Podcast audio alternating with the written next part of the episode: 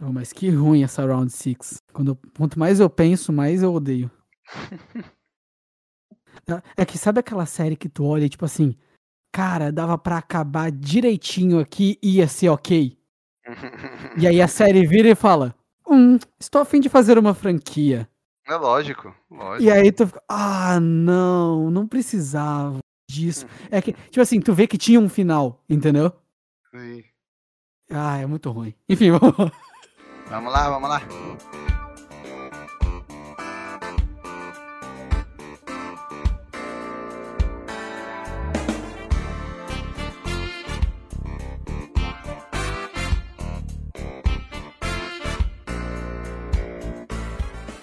Saudações a todos! Está começando mais um Cult Lab. Meu nome é Iago Gonçalves e hoje a gente está aqui para conversar sobre a nova série do Mike Flanagan que saiu na Netflix, Midnight Miss, ou A Missa da Meia-Noite. E aqui para conversar comigo sobre esse tema, hoje temos o Leonardo Chaves. E aí, cara, como é que você tá? Tudo bem? Comigo tudo bem. E aí, galera, tudo tranquilo? Vamos fazer mais uma resenha sobre mais uma série do nosso querido Mike Flanagan, um dos preferidos da casa, sem dúvida.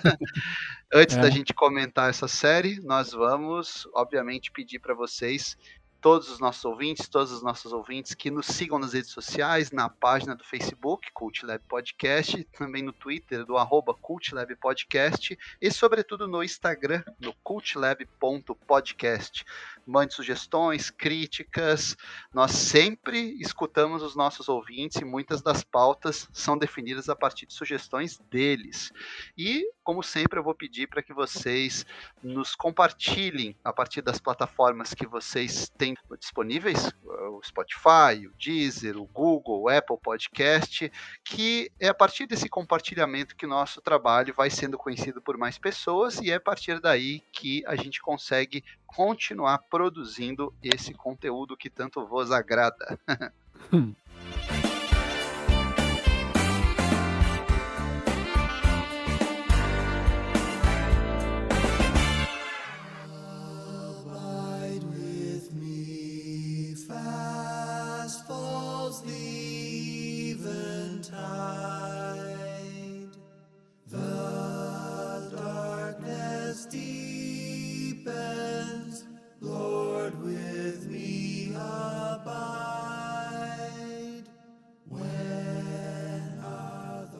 Já parou pra pensar que esse é o nosso terceiro podcast seguido sobre terror? Então, vamos fechar uma trilogia sobre terror. né? Porque nós falamos sobre Maligno, falamos sobre A Lenda de Candyman e agora sobre Missa da Meia-Noite. Detalhe, estamos no mês das bruxas, dia 31 de uh -huh, Halloween. Isso não foi nada planejado. Não foi, não foi. Foi totalmente aleatório. Claro que a gente está planejando um episódiozinho especial aí sobre o Dia das Bruxas, mas uhum. essa trilogia de resenhas sobre conteúdo de terror não estava planejado, né, para o mês de outubro. Mas vamos que vamos, né? Missa da meia-noite, mais um trabalho do Mike Flanagan. Já posso dar a sinopse, né, Iago? Uhum, uhum. Então, sinopse básica, básica, sem spoilers por enquanto. A história se passa numa pequena ilha, onde você tem ali pouquíssimas pessoas que convivem, uma comunidade. É tipo cento e poucos habitantes, né? Bem pouco mesmo, assim. habitantes. assim. Nessa ilha nós temos ali o rapaz que está terminando de cumprir a sua pena, está voltando para casa depois de cumprir uma pena de quatro anos por homicídio culposo, porque ele dirigia bêbado. Temos um padre que está assumindo aquela paróquia em substituição a um padre mais velho que acabou se afastando por causa da idade. Temos uma fanática religiosa, temos também uma moça que está grávida, que recém terminou é, um relacionamento. Temos vários personagens que estão entrelaçados numa trama que envolve um mistério. Algo está acontecendo naquela ilha, algo aparentemente sobrenatural, que tem relação provavelmente com esse padre jovem, né? E uhum. mais eu não vou dizer, só digo que a série tem um mistério que desenvolve a partir ali dos seus dos seus personagens, né, da interação dos seus personagens, são oito episódios, né, Iago? Oito Isso. episódios de uma minissérie fechada, ou seja, não vai ter segunda temporada, todos nós agradecemos por isso. Assim que é bom, mano, assim que é, assim bom. É bom. É pra saber onde você quer chegar. É, é saber aí, onde é tu quer aí. chegar. E aí, se der bom, depois tu, depois tu faz alguma outra coisa, sabe? Agora, claro. essa, essa parada de ficar tentando emendar a franquia nas coisas sem nem ter dado certo é um negócio que me irrita, mano. É, mas é que tudo hoje tem que ser franquia, os streamings é, estão sedentos por esse conteúdo. Ano que vem a gente vai ter uma enxurrada de franquias em todos os streamings, mas não uhum. é o caso uhum. do, do Mike Flanagan. Para quem não sabe, o Flanagan já tem uma parceria longeva com a Netflix, que rendeu dois filmes: Rush, Jogo Perigoso, que é uma adaptação do. Filmes muito bons filmes bons, filmes muito bem conduzidos. Rendeu já também é, duas outras minisséries que representam uma antologia: A Maldição da Residência Rio e A Maldição da Mansão Bly. Nós temos aqui, inclusive, no Cult Lab já conteúdo sobre é, essa série. Né? É isso, A Maldição da Mansão Bly. Nós a Rio, a Rio, até gostaria de ter um episódio, mas o Cult Lab nem existia na época. A Rio, eu gostaria de falar da Rio. É, eu também.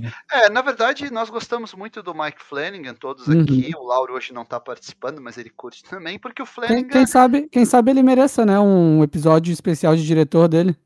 Ah, com certeza, com certeza. O Flanagan é aqueles atuais mestres do terror para mim é a trindade atualmente. É ele, o Robert Eggers, apesar do Eggers ter se distanciado um pouco do terror no último filme, e o Ari Aster, né? São os três cineastas ah, que nós estamos acompanhando de perto. E o Jordan sempre... Peele, acho que dá para botar aí também. É, o Jordan Peele, com seus dois filmes também dentro desse gênero, uhum, o Corra uhum. e o Nós, nós temos já episódios sobre o Jordan Peele aqui. Mas enfim, uhum. Iago, Missa da Meia-Noite, o que que nós temos a dizer aí sobre essa nova empreitada do senhor Mike Flanagan e a sua trupe, né? O Flanagan tem a turminha que sempre trabalha com ele, a é. esposa dele, a Kate Siegel, que esteve em quase todos os trabalhos dele. Ele tem o Henry Thomas, que retoma aqui de novo a, a, a parceria com o Flanagan, e vários outros atores que vão aparecendo que o pessoal vai reconhecer dos outros trabalhos do Flanagan. É a batotinha dele lá, né? Isso, ele tem a patota dele. Olha, com ou sem spoilers? ah, aqui é spoiler liberado. A gente já avisa os nossos ouvintes que quem se incomoda com spoiler, e geralmente aquele que é consumidor desse tipo de material se incomoda aí muito, interrompe agora o nosso episódio, vai fazer outra coisa, assiste a série, maratona, depois volta para ouvir as nossas impressões sobre essa minissérie. Eu já adianto, como sempre eu faço, que eu gostei muito, viu? Achei um hum, conteúdo hum. muito acima do padrão Netflix, né, cara? Eu acho que isso Com é certeza. um consenso, né? Aham, aham. Cara, assim, é, um, é uma série que eu, eu já digo agora que eu acho que ela não é para todo mundo. Nem até para quem curte terror. Assim, acho que ainda não é para todo mundo, sabe? É, eu, eu acho que depende do fã de terror. Aí acho que a gente Exatamente. Divisão, né? Isso. Exato, exato. Porque ela é uma série que ela tem um ritmo muito próprio e, e tipo. Vamos deixar claro que a série é lenta, vai.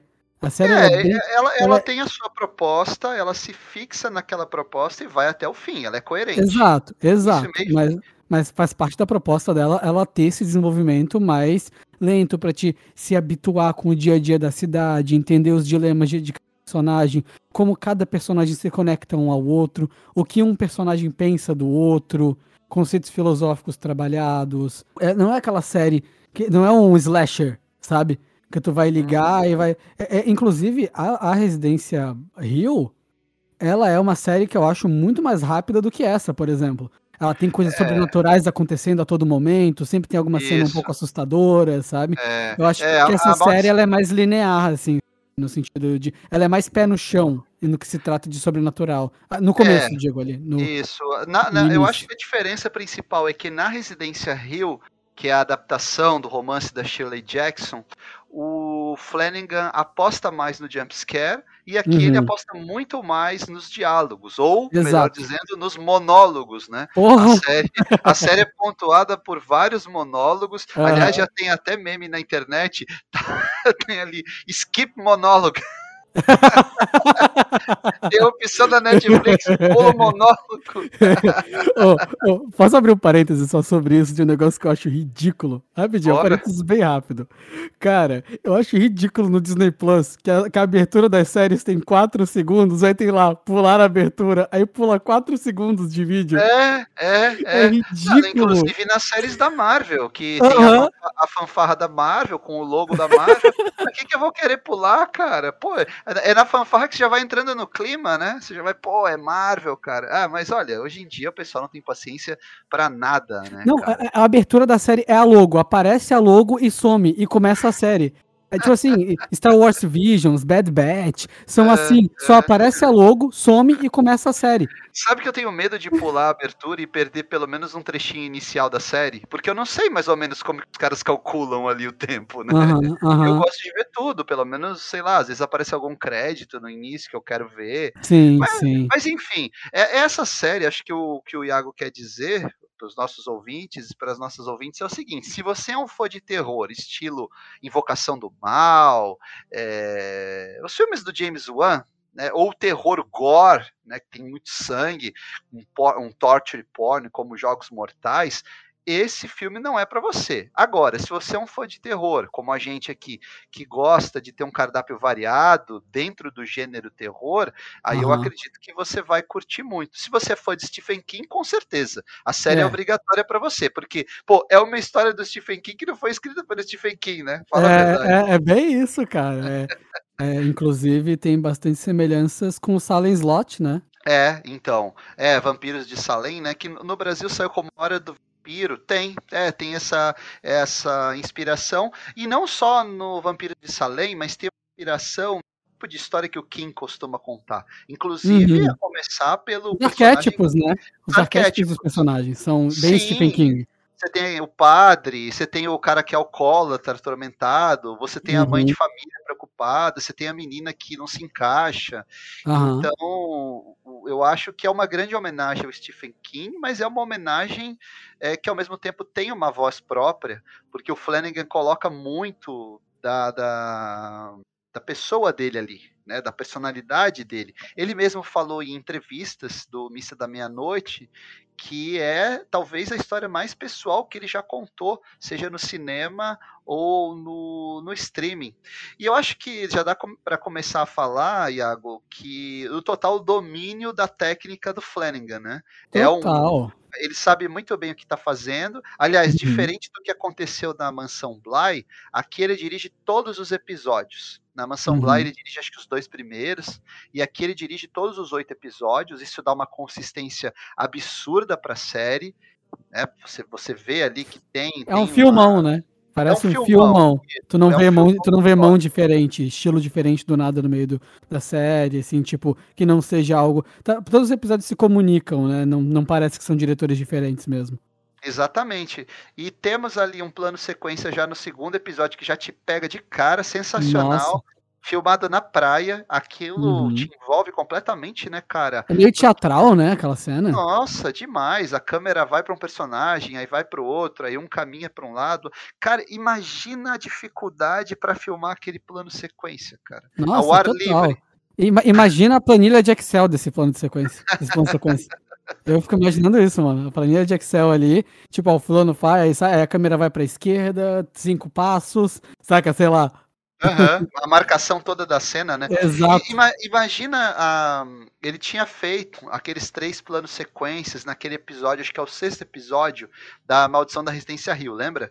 É aquele é do, episódio... do, do, do, funeral lá, né? funeral, que é bem badalado, tem a, a impressionou é muito bom, tanto... É muito bom, aquela, aquela Sim, é, é, é ótimo. ótimo foi tão impressionante que a Netflix liberou o making off daquele plano sequência. Uhum. Eu queria ver o making off desse agora também, né? Sim. Aliás, é assim, é aberto ainda, né? Então, pô, é difícil de fazer mesmo, plano, plano sequência aberto, que não tem, sei lá, uma pilastra para te cortar a cena, sabe? Sim, porque a luz muda, direto... a luz muda, né? Você tem Exato, ali... exato. Então, ele tá é porque, de parabéns. Só, só explicando, é porque direto quando tu faz um plano sequência num lugar fechado, tu pode recortar a cena e depois encaixar na cena com uma máscara, por exemplo. e fazia parecer um plano sequência. Então, tu pega ali, por exemplo, alguma coisa que tem um ângulo reto, uma porta, um, um, um corrimão, e aí tu usa aquilo para delimitar o corte do, da tua cena, fazer um corte dali e depois interpolar as duas cenas. E aí Sim. isso faz parecer um plano sequência. No ambiente aberto, isso é muito mais difícil de fazer. É, muito difícil. O Hitchcock fez isso no famoso Festim Diabólico. O filme é todo filmado em sequência, mas uhum. ele usa uma parede, uma cortina, uma mesa para fazer o corte da cena. Sim. Então, e aqui o Flanagan faz um plano sequência absurdo que já te joga na história no, no segundo episódio de uma maneira muito eficiente. E, é, e é um e... diálogo muito legal, porque ele é meio que o o buchicho da galera ali é. falando, tipo, o que, que será que aconteceu? E é isso, é tipo meio que a fofoquinha rolando de um pro outro, do o que, que será que aconteceu com os gatos, né? E tal, era. É, que coisa estranha, será que é uma doença? Ah, não chega muito perto. Ó, o fulano falou que acha que é uma doença, sabe? É. Veio que passando de um pro outro, assim, parece um spam de e-mail, a cena. É muito isso. interessante a montagem ali dos diálogos e tal. E o Flanagan, eles demonstrou de novo uma pessoa que não tem pena de matar bicho, né, mano? Não, ele mata gato, cachorro, mata criança, com ele não tem essa, velho. Os animais não vão morrer no filme de terror, essa regra não vale para ele, não, cara. Ele mata é. mesmo. E isso também ele puxou do Stephen King, né, cara? O, é, sim. não tem medo. E, e assim, temos uma história de vampiro que, para mim, para mim, traz uma inovação pro gênero, hein? Traz uma coisa que eu não tinha visto ainda Olha que eu já vi muita coisa de vampiro, você também. Uhum. Que é, cara, a grande sacada de você inserir o vampirismo. Porque como é, como é que é a história? Na verdade, o, esse padre jovem, ele é o padre velho, que é o padre lá, o, ele diz que é o padre Paul. É o Monsenhor, né? né? É, mas na verdade ele é o, o antigo Monsenhor que voltou rejuvenescido porque foi mordido por um vampiro, mas ele traz o vampiro com ele e passa a usar o sangue do vampiro na no sacramento da igreja. A gente tem ali uma igreja uhum. católica.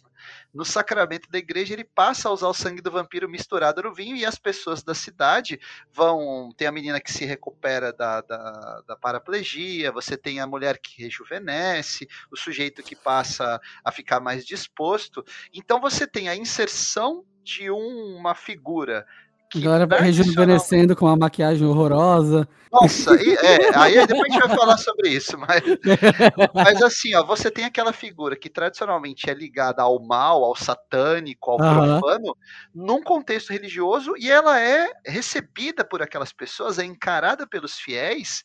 E Como um anjo, né? exatamente como um anjo. E tem uma crítica do Flanagan ao fanatismo religioso, porque o uhum. fanatismo uhum. religioso ele você consegue desenvolver uma retórica que, do seu ponto de vista, você justifica tudo. Você Exatamente. justifica assassinato, você justifica a exploração, a enganação, a mentira. Né? Então você tem ali aquela que, aliás, assim, ó, Samantha Sloyan, que faz a Bev, ela vai ela tem que ser indicada, né, cara, para um tem, Emmy, um Globo tem. de Ouro. Eu sei que não vai ter Globo de Ouro esse ano, mas que ela, des ela despertou o pior de mim nessa série, mano de todo mundo, né, cara? Eu acho que a última vez que eu senti isso foi no Game of Thrones com o Mindinho. é, o Mindinho era aquele personagem que aparecia e falava, ah, morre logo, cara. Uhum correr, né? Mas que interpretação da Samantha Sloyan, ela que já era parceira do Flanagan, ela já trabalhou no, no Residência Rio e tinha trabalhado no Rush também, né? Uhum, e uhum. assim, eu acho que tem a crítica ao fanatismo religioso, tem a inovação na iconografia do vampiro. Agora, a, a figura do vampiro também é sensacional, hein, cara? Muito Aquela massa. imagem dele vestido, dele vestindo um traje sacerdotal, né, cara? Uhum, ali mere, merece uma, uma figura, né? Uma estatueta, aquele negócio. Porra, assim. e, e, é interessante aquela parada, né? Tipo, comer da minha carne, beber do meu sangue. Eles se utilizam de várias passagens bíblicas pra, tipo, justificar o próprio vampirismo em si, sabe? Sim. É, então é realmente muito interessante. Tipo assim, é, é, meio que uma corrupção da Bíblia, tu corromper, tu sujar a parada, sabe? É, Isso. É, é, é realmente um negócio que dá um asco, assim, sabe? De, e é ao mesmo tempo todo elibado e cheio de ritualística, né? É, uhum. Cara, tipo de. Ah, ele recebeu a dádiva quando lá o menino lá, o vampiro, né? É, uhum. E tipo, não, não, sabe? E aí a forma. Aquele episódio é muito bom, né, mano? Sim, é. sim. O, uma, uma, outra coisa que é legal também. É o sexto, a... né? acho que é o sexto episódio. Uma coisa uhum. que é uhum. legal também, que o Flanagan falou em entrevistas, que não se fala em nenhum momento na série a palavra vampiro. Não se Ela fala. Não aparece na série. Uhum. Isso é muito bacana, porque dá um, um tom de verossimilhança pro que eles estão vivendo ali. No meio dá, e não dá, dá e não dá, né? Porque ao mesmo tempo tu olha e fica, porra, ninguém nunca leu nada de vampiro, mano. Tá ligado? tipo, eu entendo, é. eu entendo, eu entendo a intenção, sabe, de parecer algo mais uhum. real, mas ao mesmo uhum. tempo não parece real, saca? Você fica toda hora eles esperando, pera aí que eu vou pegar uma estaca, pera aí é, que eu vou não, é, exato. negócio aí. É que nem a parada de zumbi que ninguém sabe o que parece que ninguém sabe o que é um zumbi, sabe? É, sim. Pô, cadê o Van Helsing? Chama o Van Helsing aí. É, saca? É, e ao mesmo é. tempo aqueles que viram vampiros, isso também é uma sacada interessante do Flanagan. O, você tem o padre que foi mordido pelo vampiro, então ele, ele renasce com a sede de sangue, mas ele não é propriamente um vampiro, né? Porque ele não tem as presas, né? Não, ele, ele não, não cria asas nem nada, ele só tem a sede de sangue. E aqueles que bebem o sangue, para que eles voltem como vampiros, eles precisam morrer, né? Sim. Tanto que a cidade toda que bebeu ali o, o sangue do, do vampiro, o, o, todo o, o, ápice do filme, o clímax da, é, da série, é justamente esse. Você fica na expectativa de que a cidade toda, que são cento e poucas pessoas, vai se transformar em bebedores de sangue. É, é, uhum. Por isso o nome Missa da Meia-Noite, que é uma grande sacada também. Você fica pensando Missa da Meia-Noite, Missa da Meia-Noite, e pomba, é isso, é Missa da Meia-Noite, é porque o padre era um vampiro, não podia uhum. rezar a missa durante o dia. É, uma coisa interessante também que dá para tirar disso é o seguinte, né, cara? É que tu parar pra pensar também, assim, em relação à ideia de vampirismo, por exemplo, existe toda uma hierarquia para quem entende de literatura de vampiro, por exemplo. Toda a ideia do abraço, né, e tudo mais, tá ligado disso, né? E uhum. de, tipo, que, por exemplo, existem os servos, né? Que é, tipo, uhum. tipo, um, é Gul que chama, eu acho. Uhum. Que, é, que é quem é servo e que tem sede de sangue, mas que não é um vampiro, tipo, fodão, assim, é só, parece uma pessoa normal, tem as desvantagens de ser um vampiro, porque ele se torna meio que um servo do daquele vampiro, tanto que quando o vampiro, o fodão morre, todo mundo perde as, né, as, os milagres, são os, são que eles chamam de milagres, né? né? Os cânones uhum. do vampirismo que estão ali também, né? É, o que eu achei bem interessante por ser bem fiel à mitologia de vampiro, sabe? Isso eu achei bem legal também. Uhum. Não, é, não é só, ai, sugar sangue e, e ser chique, sabe? Tem toda, tem toda uma hierarquia que a série, mesmo não falando muito sobre, não expondo muito, tu interpreta direitinho como é que funciona. Sim. Saca? É, e não temos a glamorização do vampirismo aqui também, né? É, é um negócio asqueroso. É um negócio asqueroso, é nojento.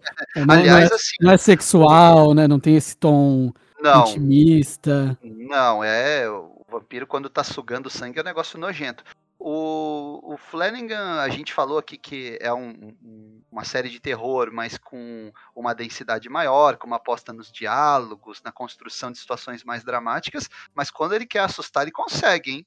Uhum. Várias cenas assim que, que, que, ele te dá um jump scare, quando, ele, a, quando a criatura aparece, quando tem um ataque. O Flanagan também é bom de susto. Então, assim, ó, é uma série. É, ah, quem tá esperando, ah, eu vou ver um drama. Não, também não é um drama. Ela tá com os dois pés fincados no terror, uhum, só que uhum. é um terror com um pouco mais pretencioso. Que tem. É, é literalmente, alguma... é, é, literalmente como ler um livro do Stephen King. É literalmente isso, a experiência. É, é bem sabe? isso. É bem isso. É, tipo, é a parada do, de, do ultra desenvolvimento dos personagens mega tridimensionais, mas que ao mesmo tempo são arquétipos que se repetem, mas que são convincentes nas suas posições, sabe?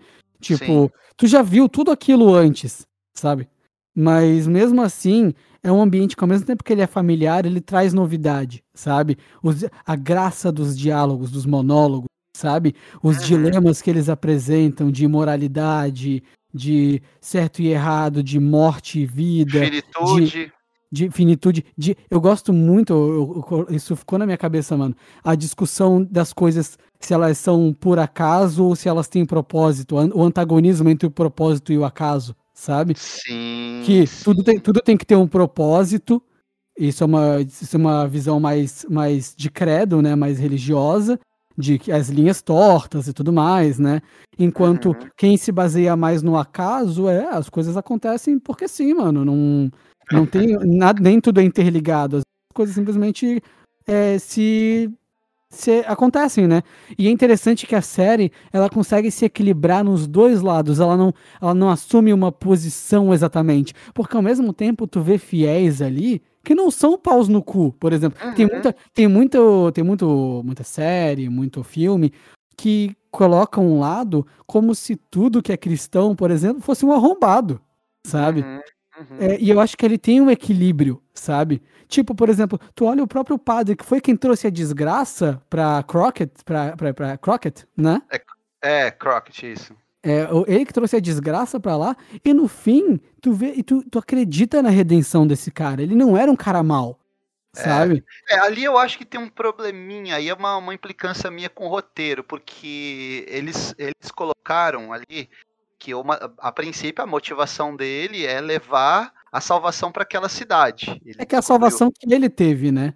É, então, só que assim, no final, ali, no finalzinho, eu acho que a série dá uma escorregadinha, porque dá a impressão que a primeira motivação dele, na verdade, era, Era salvar a, é, isso, a, a- aquela com quem ele tinha tido um relacionamento e com quem ele tem uma filha. Eu achei desnecessário isso, porque eu já tinha entendido a motivação dele. Não precisava dar esse plus aí, né? Ah, sim. É que, é que o lance. Posso falar como eu interpretei isso? eu, fala, fala, interpre- fala. eu interpretei assim, ó, como é, mesmo ele sendo um monsenhor, mesmo ele tendo um contato com Deus, mesmo ele tendo é, essa aura né, messiânica que ele tem na Sim. série, o cara manda bem pra caralho, sabe?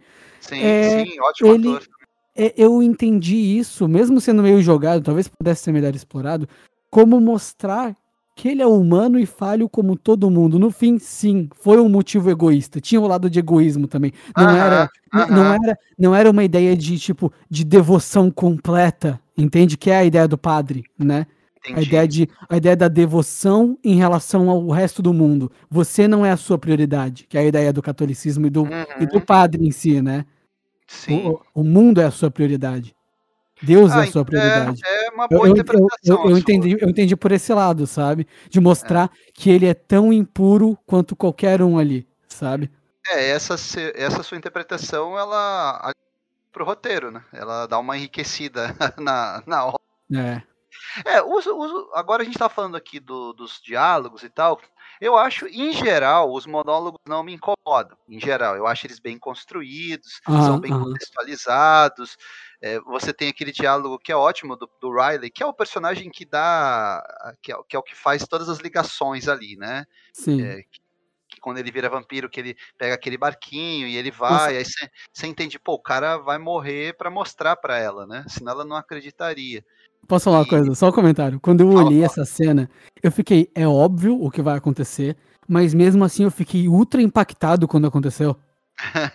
Sabe? É isso que eu acho legal. O Mike Flanagan, ele consegue pegar o que tu já espera, o tradicional, e ele coloca um plus de sentimento. Cara, aquela tocando aquela trilhazinha cristã ainda no fundo, sabe? Sim, sim. É, aquela musiquinha de piano, mano, é uma cena muito emocionante e tu, e tu vê ela chegando, desde, desde que ele chama ela pra andar de barco, sabe?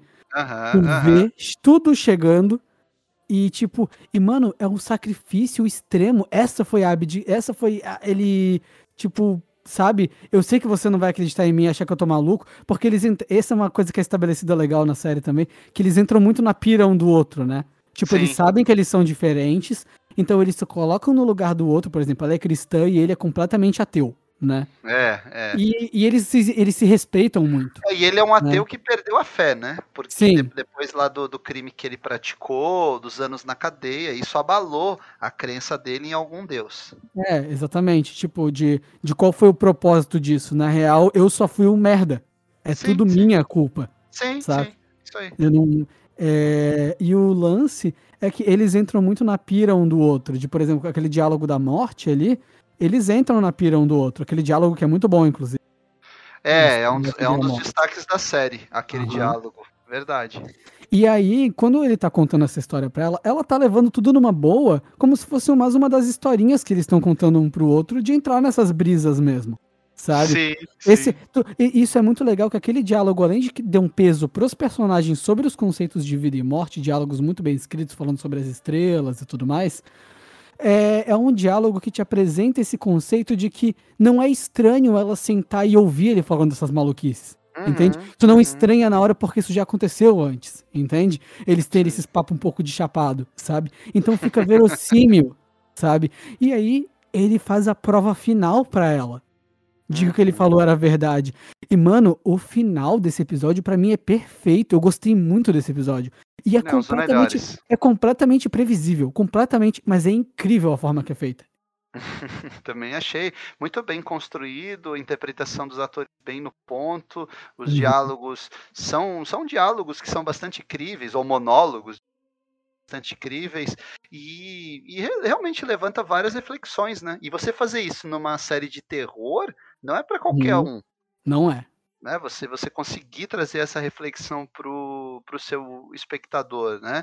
É, agora, vamos, vamos falar um pouquinho mais dos pontos negativos. Eu acho que a maquiagem é uma coisa que, cara, É, olha, é me, ruim, é ruim. tirou da série. É, Não é, é, nega, não é negativo, tipo assim, ah, é estranho. Não, é ruim. A maquiagem é é, ruim. ruim, mesmo. cara, demais. A do Monsenhor ali, do- quando ele, quando você vê que ele vai rejuvenescer, você fala, nossa, olha só, podiam ter colocado, sei lá, um ator mais velho, parecido, né? Aham, E a, e a da mãe da Annabeth Gish, da médica, também, cara. Pô, ali, aquilo ali, eu confesso que toda vez que ela aparecia, me tirava um pouco da série.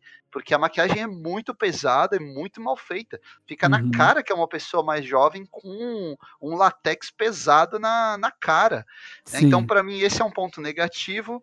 Né? É, talvez seja o ponto mais negativo da série. Eu acho que os monólogos, em alguns pontos ali, o Flanagan se passou também. Tem Pra momentos mim, ali pra, que. pra mim, ele, pra mim, ele se passa um pouco no momento que a, que a, a menina lá que tava grávida, no momento que ela morre. Sim! Pra mim, ali, mano, tipo, é, é, é. Cara, é demais, sabe? É, é. Ali realmente é demais. Ali ele poderia ter cortado um pouquinho. E Podia. o final eu achei meio piegas, aquela cantoria na praia e Ah, é, é bem piegas. É bem piegas. É, mesmo, ali eu achei concordo. meio pieguice, foi algumas escorregadas. e, e tava indo bem até ali, sabe? Tava indo bem, todo- cara, todos os tava- conflitos tava indo bem. morais de quem ia entrar no paraíso, né? De quem ia entrar na arca, né? Sim, sim. conflito, mo- cara, aquilo ali tava muito legal, tava muito bacana. O, a relação que foi construída lá do, do próprio xerife, né? E o filho dele com o cristianismo e tudo mais. Uhum, Muito uhum. legal tudo aquilo, sabe? Uhum. O jeito que as cenas foram feitas, muito massa, muito, muito massa. Aí chega aquele final piegas, mano. É realmente bem piegas, todo mundo na praia e tal. É uma É, cena não bonita. precisava. É bonito. bonito. Ah, ver a, a crente a crente radical lá cavando pra se esconder é da hora, é da hora, mano. É, ali foi ótimo também. Mas mesmo assim é bem piegas mesmo. É, então, aí essa parte aí acho que dá pra dar um, um descontinho, né? Algumas curiosidades da série, algumas a mais. Ela foi filmada em 83 dias no Canadá e, claro, foi atingida pela Covid. Eles tinham começado a filmar, se eu não me engano, em abril do ano passado. Aí o interromperam, o Flanagan que deixou os sets todos montados lá, todo apreensivo, e voltaram a filmar em agosto cara, agosto. E detalhe, 83 dias de filmagem sem interrupção e ninguém do elenco da equipe teve Covid. Testagens diárias. Uhum. né? Ele, inclusive, reduziu o número do elenco, o número, do, da, da- o nome, o número da equipe. Aliás, ia, a ia ter, ilha. ia ter mais gente na ilha, né? Ia ter mais gente na ilha, mas você vê como fechou para a história? Olha, olha só, né? aque- Aqueles acasos, porque dá um aspecto ainda maior de abandono e de melancolia para aquela região. Até o próprio cenário ter ficado um pouco abandonado, né? Ele Sim, tava abandonado de verdade. Sim, com certeza, com certeza. E uma coisa interessante, quem acompanha o trabalho do Flanagan pegar o filme Rush, que é também com a Kate Siegel, tem a Samantha Sloan e tal, é, a Kate Siegel no Rush, ela faz o personagem de uma escritora, que é surda-muda, e o filme e o livro que ela está escrevendo tem os personagens Erin, que Ah, é é? a, a, a, personagem dela no, no Missa da Meia-Noite, e Aham. Riley, Né? então só. é uma sacada aí do Flanagan, né? Fazendo um, um Flanagan verso, digamos assim. ah, que legal. Algumas curiosidades aí da, da, dessa série. Aliás, o Flanagan tá muito satisfeito com o resultado. O pessoal que viu as entrevistas com ele, tá vendo as críticas. Eu acho que é o melhor trabalho dele na Netflix, cara. Cara, eu, eu vou te falar que eu fico em dúvida entre essa e Rio. Eu ainda não decidi, assim. Eu gosto muito ah, da Rio. Ah, eu também gosto, também gosto. E a, a, Rio, a forma que ela trata o tema de família é muito interessante. Aí eu fico em uhum. dúvida, sabe? Porque, a, porque a, a grande. É que eu não consigo comparar as duas. Porque a Rio, ela é um núcleo muito fechado ali, sabe? É, aquele, uhum. é o uhum. íntimo daqueles personagens, enquanto a, é, é a, Bly, eu sinto que mesmo o Riley sendo um personagem muito importante, eu ainda sinto que Crockett é a protagonista, sabe? Eu acho que a, a própria ilha e não necessariamente ele. E aí eu tenho dificuldade de comparar as duas e decidir qual é a melhor, porque eu gosto das duas propostas, sabe? Mas são melhores que a Bly, isso é fato. É, a Bly acho que é o trabalho um pouco mais fraco, é bom também, eu gosto é bastante, uhum. mas é o mais fraco dele. Agora, esse aqui eu acho que ele, ele atingiu um nível muito elevado, técnica e ah. de sensibilidade, de qualidade de roteiro, de texto. Se tu parar pra pensar, um filme que é um monólogo gigante é a porra do, do jogo perigoso, né, cara? Sim. O jogo perigoso é um monólogo gigante, tava pensando nisso agora. É, a primeira adaptação dele do Stephen King, né? Uhum. O filme é um monólogo gigante. É, e agora, aquela coisa, né? O cara levantou o sarrafo, colocou lá em cima, e eu já ouvi falar que o próximo projeto para Netflix é mais uma série, e agora adaptando ninguém mais, ninguém menos que Edgar Allan Poe. Você viu essa notícia? Uh, não vi, me conta. É, a, a queda da casa de Usher, cara. É, Caralho, é, sério? Eita, uma das melhores histórias do Alan Poe. Imagina o que o Flanagan pode fazer com essa história, cara. Né? Que ali tem, tem a coisa do trauma, do, uhum. né, do, do, rancor e ao mesmo tempo o terror. Cara, nossa, sim, dá para fazer sim. uma série porrada, na, na, mão desse cara ainda, né? Com um cara que desenvolve emocional tão bem. Né? Nossa, né? muito no, promissor no, o projeto. É, cara, nossa, e tipo assim, vamos deixar claro aqui eu acho que é a melhor série da Netflix que eu vi esse ano. Série Cara, da Netflix. Fechando, olha. Fechando em Netflix de, e vamos ainda fechar mais ainda em produções originais Netflix. Sim. Porque sim. A, Net, a Netflix ela é muito mediana em tudo que ela faz. É, é. Sabe? Ela é muito mediana. É, é água no joelho, né? É, é medíocre. É, me, medíocre nada mais é do que mediano, né? Isso. Que é isso, isso cara. A Netflix, ela Cara, as pessoas elas gostam muito das coisas da Netflix e tal. Quem existe o público Netflix, né? O público Sim. que consome e que gosta desse formato de conteúdo é, mais profundo, só que sem ser profundo que a Netflix produz, sabe? É, muita coisa é algoritmo, né? Exatamente. É... Mas esse produto de algoritmo ele bate e funciona com muita gente, né? Então, tu vê uma obra tão original, mesmo sendo, claro, basicamente um remake de algo do King, algo com tanta alma, com tanto, tipo, com tanta vontade, sabe? Tipo, Sim. algo com profundidade que parece que alguém sentou e queria fazer aquilo, não era um trabalho. Isso. Era um trabalho, né? Mas era, tipo assim, um projeto do próprio autor que, sabe? Sim, que é inspirado sim. em Stephen King, mas que tem só o seu próprio lado e tudo mais. Tem muita alma o projeto, é aí que eu tô querendo chegar. É, também sabe? achei, também achei. Tem, tem coração ali. Eu até vou um pouco mais longe e te digo que das séries originais Netflix, todas que eu assisti, tem, tem coisas legais, né? Você tem Sex Education, que é uma série bacana, The Witcher. Eu não curti a última temporada, eu não curti a última. É, então, pensando aqui em séries originais, não, House, of, House, of, Cards é, teve os seus momentos. Vamos numas boas, Master of Noon, Orange the New Black. É, e agora sim, pensando em minissérie, a lista fica até mais curta, né? Mas eu vou te dizer, cara, de original da Netflix, acho que os dois grandes originais que eu vi recentemente, assim, nos últimos dois anos, para mim é Ozark e Missa da Meia-Noite, cara. São, são, são, são, as duas séries originais que eu mais curto, que eu mais uhum. curti. Podemos Sim. dar nota, né? Acho que falamos bastante aí. Podemos, podemos. É, eu posso começar? Vai lá, claro. Eu, cara, Missa da Meia-Noite para mim é uma série obrigatória para fãs de Stephen King. Não é uma opção, você é fã do Stephen King, você tem que ver. E assim, É, eu acho que é uma série com desenvolvimento de personagens legal, muito bem feito, muito bem desenvolvido.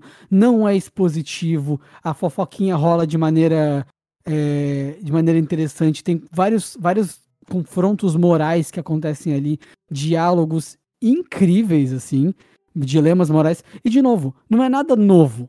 Não é nada, sabe? É a forma que é feito só, sabe? É o uhum. carinho que tem ali envolvido. A fotografia é muito boa, a cinematografia é sensacional. A maquiagem peca um pouco, é, tiram, chega a tirar da série um pouco, de verdade, é algo que tu nota assim, assim, tu tá vendo a série, tu, ô, oh, oh, que isso? Tipo, é, é, nesse nível, assim, é bem ruim mesmo. É, eu acho a trilha muito acertada, eu gosto muito da trilha, dos sons. É, eu gosto da alegoria que é feita no último episódio, da fanática religiosa com uma roupa branca e com a marca de sangue, né? Parecendo Jesus quando foi, uhum. quando foi perfurado na cruz. Tem várias alegorias. Cara, sério, parece uma perversão da Bíblia bizarra. Eu acho muito da hora aí. Sim, Porque sim. a Bíblia é uma coisa presente no cotidiano de qualquer pessoa ocidental, saca? E claro. que tem algum tipo de criação cristã, católica ou protestante, sabe? É. Então, tipo, é muito familiar tu ver os, os versículos e tudo mais ali, e aquela corruptela bizarra, sanguinária daquilo. E, tipo, as possíveis interpretações. É muito bom, mano. Isso é muito bom. E tem uma sutileza, sabe? Tem uma passação de pano. E isso existe de verdade. Tu justificar coisas banais usando a Bíblia, uhum. Sabe? Uhum. É, sei lá, todo. Pode ser uma crítica minha aqui, mas sei lá, todo cristão que se enfurece usa a passagem lá que Jesus atacou as lojinhas lá, lembra? Estavam vendendo. Os vendilhões do templo, para justificar isso. a fúria, né? Como Exa... uma qualidade cristã também. Exatamente, sabe? Então a partir daí, mano, tu pode interpretar o que tu quiser, sabe? É, é. É, interpretar, dar uma literalidade maior para uma coisa, dar uma subjetividade maior para outra, sabe? E uhum. aí tu vai criando essas corruptelas bizarras. E essa série faz isso de uma maneira muito. As atuações estão incríveis. Cara, eu dou 9,5 para essa série. Achei muito boa. Eu acho que ela se perde um pouco ali no final, fica um pouco piegas, mas não estragou a minha experiência, sabe? Sim, sim. Não, a série tem muito mais qualidades do que defeitos, com certeza. É que a gente, obviamente, tá fazendo uma resenha, então, até para orientar o nosso ouvinte, olha, uhum. eu acho que tem isso, isso também é um pouco a nossa opinião. De repente você vai ver, passa batida a maquiagem, o pessoal nem nota, né? Mas eu acho tecnicamente irrepreensível, tirando essa questão da maquiagem, trilha, fotografia, o design de produção, a direção do, do elenco, tudo muito bem feito. O Flanagan está de parabéns, cada vez mais a gente fica interessado pelo trabalho dele, e eu vou vou ficar com a minha nota ali no 9. Vou dar um 9 redondinho. Uhum. É, cara, a Netflix, ela precisava mais disso, né, cara? É, precisa de mais autores, né? Mais autores Sim. e menos algoritmo. É. Eu, eu acho que é aí que alguns streamings ganham dela, sabe? Com certeza. A tipo HBO... a Prime ou a HBO, é, isso, sabe? Isso. Tipo, tu olha para, por exemplo, The Boys, The Boys não parece um filho de algoritmo, sabe? Não, não é uma série que, enquanto, sei lá, tu vai ver qualquer série de, de tamanho, assim, de médio para pequeno da Netflix, alguma sériezinha que sai qualquer, com uhum, qualquer nome, uhum. assim, tu vai ver os, as, os, as tramas que a série trabalha e tudo mais, é tudo algoritmo, é impressionante, é impressionante de verdade. A, a galera brinca, né, que a primeira série de algoritmo da Netflix foi Stranger Things. é, eu, eu acho que próprio House of Cards que parece que apareceu para eles que havia um interesse em David Fincher e Kevin Spacey. Aí eles não uhum. tiveram dúvida, era uma série produzida pelo Fincher e estrelada pelo Kevin Spacey. É, não, mas é, também tinha aquele lance, né, de tipo, ah, muitas pessoas estão vendo filmes clássicos nostálgicos dos anos 80. Então vamos sim. fazer uma série que traz tudo isso de volta, saca? Sim, e sim. o pior é que é super plausível, eles têm esses dados mesmo, saca? Claro, claro. Mesmo, ah, e a Netflix, ela não revela os próprios números, isso é uma coisa que me incomoda. Ela não, não. revela os números. É, pô, seria tão bom se eles fizessem isso para dar uma estimativa pra gente, né? Não, pra, gente poder, pra gente poder fazer uma análise de mercado mais exata. Coisas. Round 6. Round 6 é um puta de um sucesso e eu não sei quão sucesso ele é mesmo. Sim, sim. É só a Netflix que tá falando que é a série mais vista de, não, de língua não inglesa. Né? É, já bateu a Casa de Papel. Bateu. Mas então é isso, Leonardo. Fechamos, gente. Um abraço. Não esqueçam de nos seguir nas redes sociais e de compartilhar o nosso conteúdo. É, eu queria agradecer o ouvinte que escutou até aqui e até semana que vem. Até semana que vem.